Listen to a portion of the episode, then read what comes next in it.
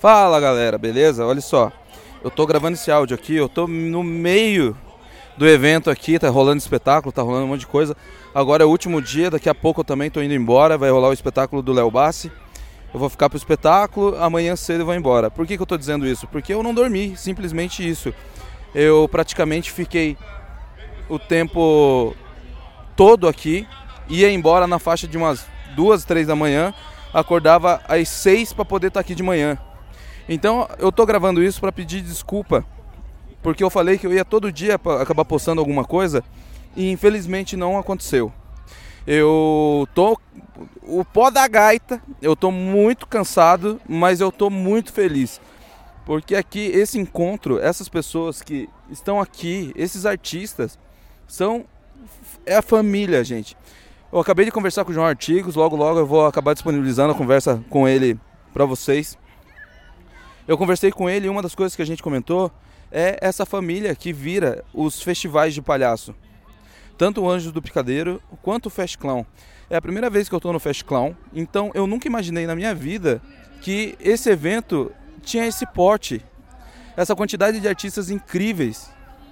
Então o Fest Clown e o Anjos do, o Anjos do Picadeiro, eles são dois eventos que todo palhaço, todo artista, toda pessoa que tem o interesse e quer saber como funciona, tem que ir.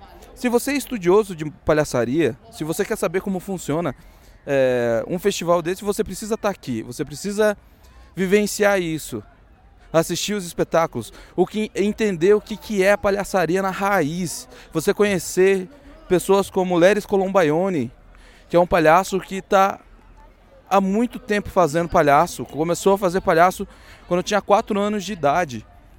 Filho de Nani Colombaione, que também é um palhaço que, graças a ele, a gente tem a palhaçaria no Brasil.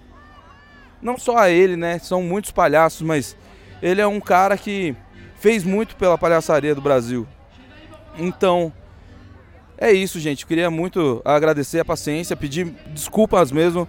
Eu acho que eu acabei me equivocando querendo fazer um, um podcast diário e eu nunca imaginei que eu ia estar tá tão exausto, mas estou muito feliz porque quando a gente tem sonhos e esses sonhos são realizados, é muito gratificante. Acreditar naquilo que a gente quer fazer e ter uma causa e chegar até o final dela e você ver que valeu a pena, não tem, não tem preço, entendeu?